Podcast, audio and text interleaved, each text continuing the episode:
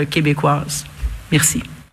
Alors Vincent, on vient d'entendre Horacio Arruda, euh, Valérie Plante, ainsi que Chantal Rouleau, ministre responsable de la métropole. Euh, je sais pas toi, je pensais que la mairesse Plante serait davantage présente et impliquée dans ce point de presse. Euh, je pensais pas qu'elle ferait juste un mot de présentation comme au secondaire. Là. Ça faisait pas mal marionnette. Oui, c'était comme maîtresse de cérémonie un peu là. Oui, et voici, je cède la parole aux gens qui ont vraiment l'influence. Ben, c'est sûr que ben non, t'as as tout à fait raison. C'était pas euh, surtout qu'on C'est vendredi, j'ai le droit d'être de mauvaise Non, mais t'as as un peu raison honnêtement, c'est surtout il y avait pas on, fait rien retirer de mm. des bons sentiments pour tout le monde là. Donc là, on, on a perdu un petit peu de temps avec madame Plante. Et là parce que c'est vendredi, tu vas me permettre ce commentaire sur la tenue vestimentaire du docteur Arruda qui était habillé comme Al Capone.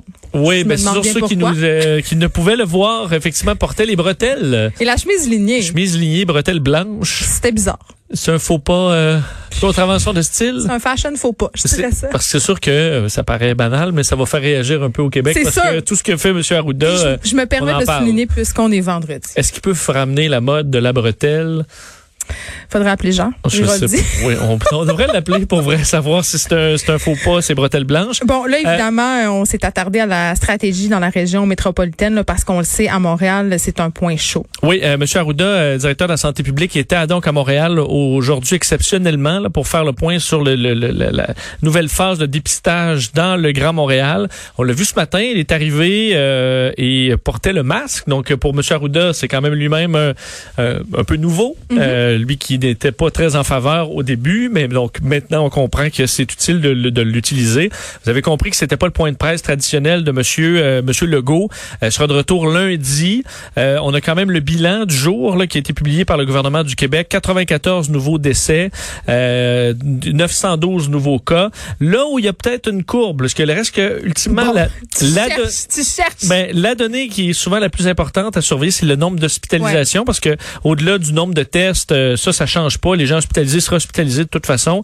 Euh, moins 9 c'est une des premières baisses de ben personnes hospitalisées, moins 17 aux soins intensifs, alors qu'on risque d'augmenter le nombre de, de, de, de, tests, le nombre de cas risque de monter, mais alors la donnée qui restera stable, qu'on pourra continuer de regarder de façon fiable, ce sera les hospitalisations, et ça, on va espérer que la tendance se poursuive. Oui, parce qu'on sait, ils ont dit euh, cette semaine qu'à Montréal, on avait seulement 1000 lits euh, et que c'était quand même un enjeu en ce moment. Il faut euh, d'ailleurs s'assurer qu'on soit pas justement engorgé. Puis c'est une des raisons pour lesquelles les écoles ont été, l'ouverture des écoles a été reportée, pardon. Oui, et on n'a pas de personnel aussi. Donc même les lits qu'on a, on n'a pas de personnel effectivement pour. l'école, CHSLD, personne va y aller. C'est un peu difficile. De sorte que M. Arruda était là, annoncer donc cette stratégie de dépistage massif à Montréal pour avoir un diagnostic précis de la situation.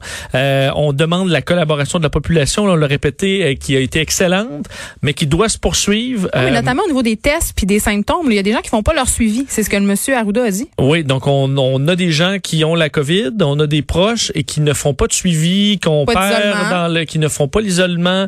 Et ça, c'est très, très, très nuisible pour la santé publique. Ben, c'est important pour les données aussi par rapport à la transmission communautaire, parce que si on n'a pas ces données-là, comme il faut, on pourra pas déconfiner. Effectivement, euh, c'est pourquoi on demande aux Montréalais, évidemment de la communauté métropolitaine de Montréal, si vous avez des symptômes euh, comme de la fièvre, de la toux, difficultés respiratoires, perte d'odorat, euh, téléphonez 1 877 644 45-45. Et là, on vous orientera vers une des ressources pour être dépisté, entre autres cet autobus là euh, de la de la STM qui a été modifié pour être un centre de dépistage mobile qui va se promener dans les zones les plus chaudes. D'ailleurs, 80% des analyses euh, qu'on a de disponibles se feront dans les zones les plus chaudes de Montréal. 10 000 tests déjà par jour pour l'instant, mais on veut monter d'ici quelques jours à 14 000, ce qui était la promesse du, euh, du gouvernement. Et là, on a fait le point sur le port du fameux masque. Qu'en est-il? Oui, parce que là, il est très fortement encouragé. On l'avait encouragé, fortement encouragé. Mais dans quelles circonstances, mettons? Très fortement. C'est les mêmes circonstances, en fait. Lorsqu'on ne peut pas respecter le 2 mètres. Euh, ben, oui, c'est parce que tantôt... Ma question est pas innocente.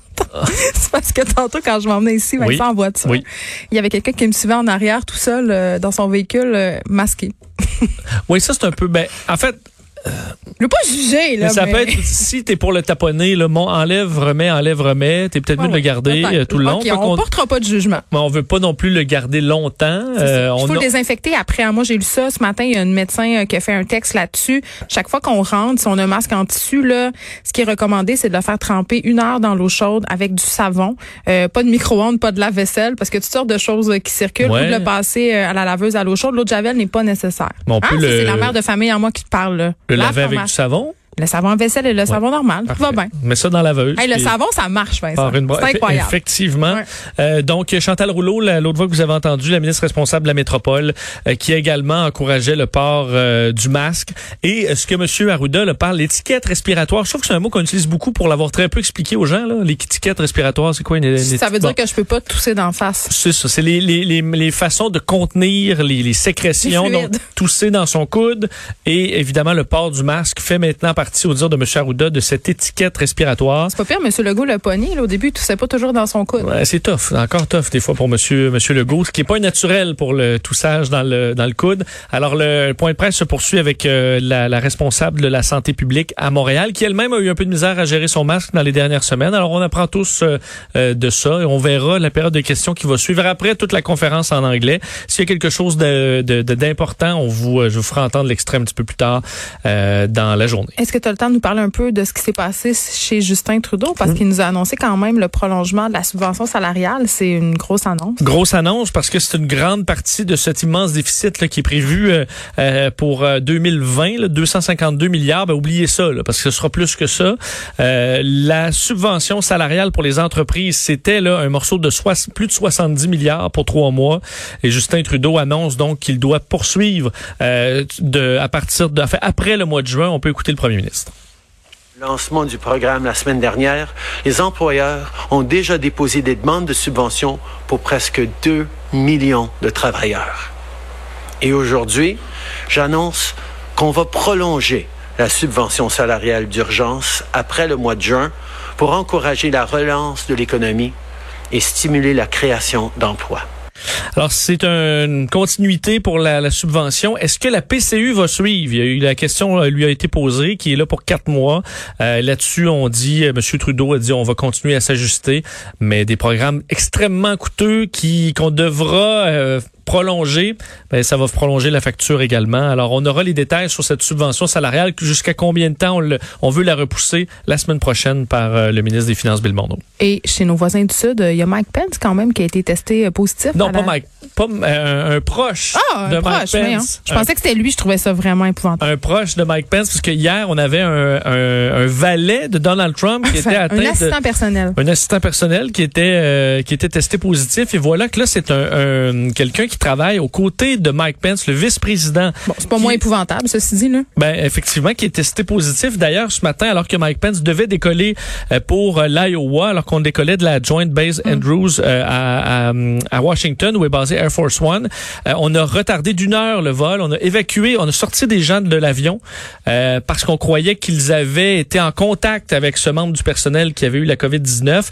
Alors on voulait pas prendre de chance. Monsieur Pence a ensuite pu euh, décoller alors qu'il euh, rencontre à Des Moines en Iowa aujourd'hui, Geneviève, des euh, des gens pour une discussion entre leaders religieux euh, pour des euh, des réunions religieuses de façon responsable. Oui, Alors on va discuter de la suite des choses. Mais je comprends pas pourquoi, s'il était en contact avec cette, un- ce proche-là, pourquoi quand même euh, il voyage et va tenir cette réunion? Je, je pose la Ben, question. on, on, on- on dit que les même les aides autour de Mike Pence et Donald Trump ne vont pas euh, les, les, les retoucher nécessairement et qu'on les teste Distanciation sociale est appliquée. et on les teste tout le temps là, depuis qu'on a des tests en 15 minutes. Le problème c'est qu'il y a une période d'incubation Ouais. et ça se peut très bien que euh, Mike Pence et Donald Trump les contractés, ils seront surveillés de près dans les prochains jours. Merci Vincent. Merci.